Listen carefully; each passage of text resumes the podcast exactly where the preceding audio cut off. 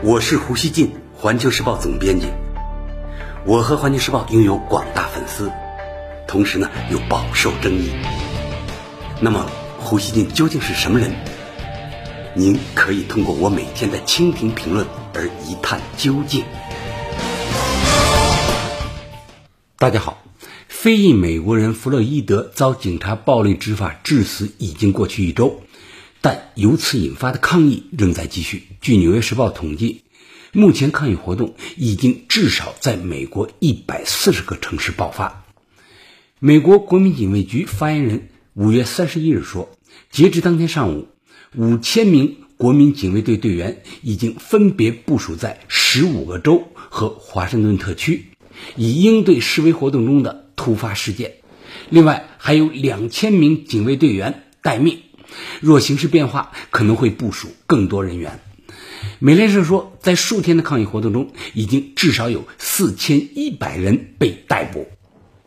在老胡录这期节目时，美国亚利桑那州、佐治亚州、密苏里州、明尼苏达州等州已经呢宣布进入紧急状态，全美至少有四十个城市开始实施宵禁。华盛顿特区市长包泽星期天宣布，从当晚开始，在全市实施宵禁，时间呢是从晚上十一点到次日早上六点。宵禁令将持续数天。不过，CNN 说，三十一日，许多城市的宵禁都被民众整晚的示威抗议打破。在纽约、费城和华盛顿，示威者与警察发生冲突，许多建筑物遭到破坏，数十人被捕。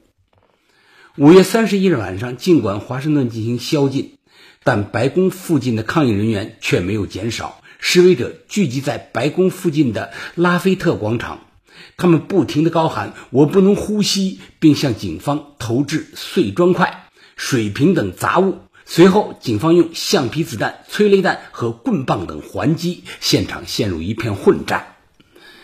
据 CNN 报道，示威过程中发生多次火灾。距离白宫不远的圣约翰教堂以及附近的一座大楼被点燃。大家知道啊，圣约翰教堂距离白宫不足三百米。由于历任美国总统平时呢都会在那里举行礼拜，因而圣约翰教堂也被称作总统教堂。CNN 说，当天晚上白宫附近浓烟滚滚。司法部官员表示，美国法警和缉毒局特工。已被部署到拉菲特广场一带呢，协助执法。报道还说，白宫几乎关掉了所有外部灯光，白宫陷入一片黑暗。同一天，据白宫办公室工作人员透露，他们收到邮件提醒他们示威活动仍将继续，因此星期一上班的工作人员必须藏好自己的通行证，并从特勤局的入口进入白宫。离开时呢，也要把通行证隐藏起来。白宫还在邮件里向员工写道：“由于有安全风险，应尽可能的保持远程工作状态。”CNN 引述消息人士的话说：“五月二十九日晚上，抗议者在白宫外聚集时，由于担忧安全问题，特朗普一度躲进白宫地下掩体。第一夫人梅拉尼亚和儿子巴伦也在一起，历时约一个小时。”这也是九幺幺事件之后，美国总统首次被爆出到地下掩体躲避。三十一日，特朗普又在地下掩体度过了一晚。CNN 说，对这场由警察暴力执法引发的抗议潮，特朗普作为总统本应发表全国讲话以安抚民众，但他从一开始就定下了强硬镇压的基调，使美国分裂并加剧了危机。五月三十一日。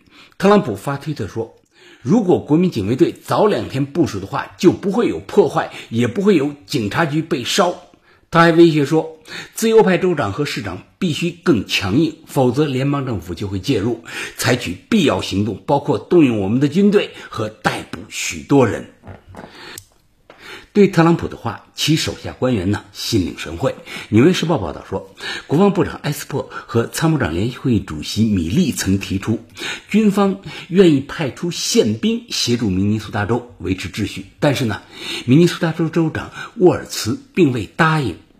美国国防部发言人说，宪兵最快可在四小时内出动，而非平常的四十八小时。实际上，美国军警在多处抗议中被批过度使用武力。美联社报道说，多个现场拍摄的视频显示，警察对抗议者、旁观者甚至记者进行超过常规的暴力执法。在盐湖城，身着防暴装备的警察将一名手拄拐杖的老年男子按倒在地。在纽约布鲁克林，两辆警车猛冲进一群抗议者中。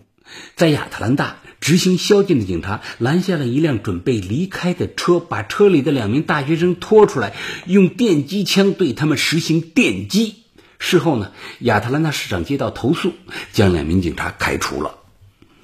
美联社引述底特律反警察暴力联盟负责人的话说：“尽管警察的暴力执法令人震惊，但对众多非洲裔美国人来说，这并不令人惊讶，因为他们忍受了几十年的警察暴力，这就是美国社会一直以来的样子。”另外，许多美国国内和国际记者在报道抗议的同时呢，也面临人身危险。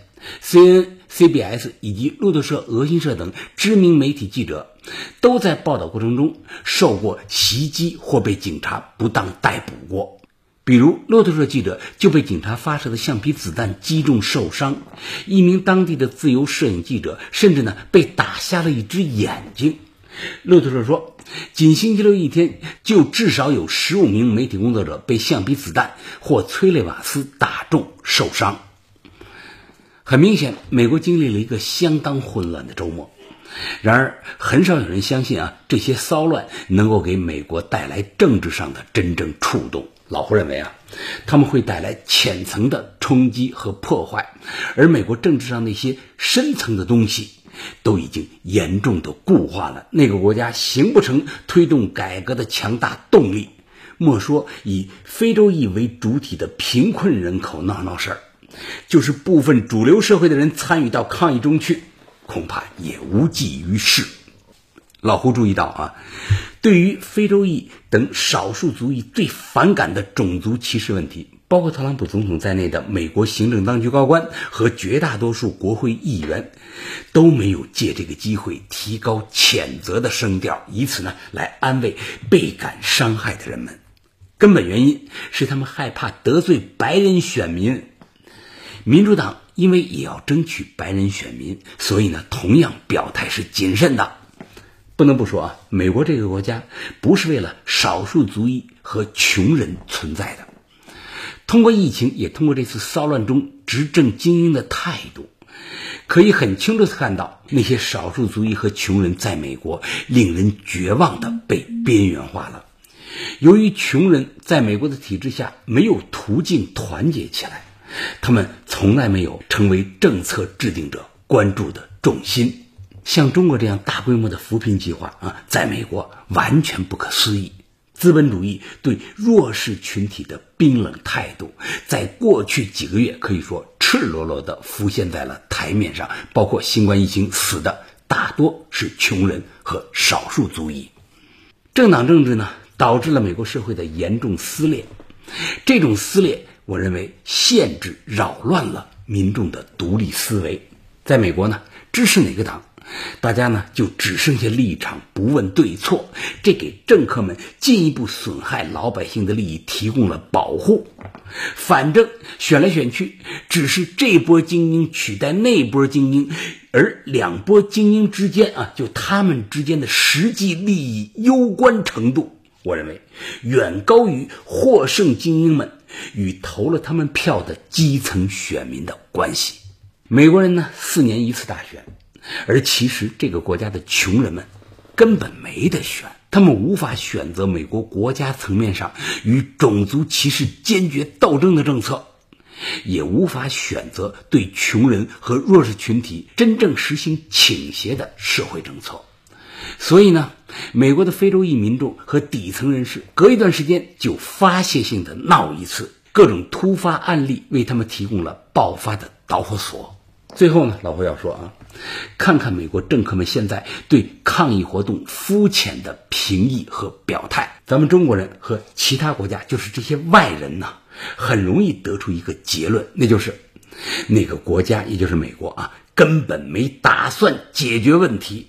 精英们他们在有恃无恐的等着示威者的这一波冲动情绪自生自灭。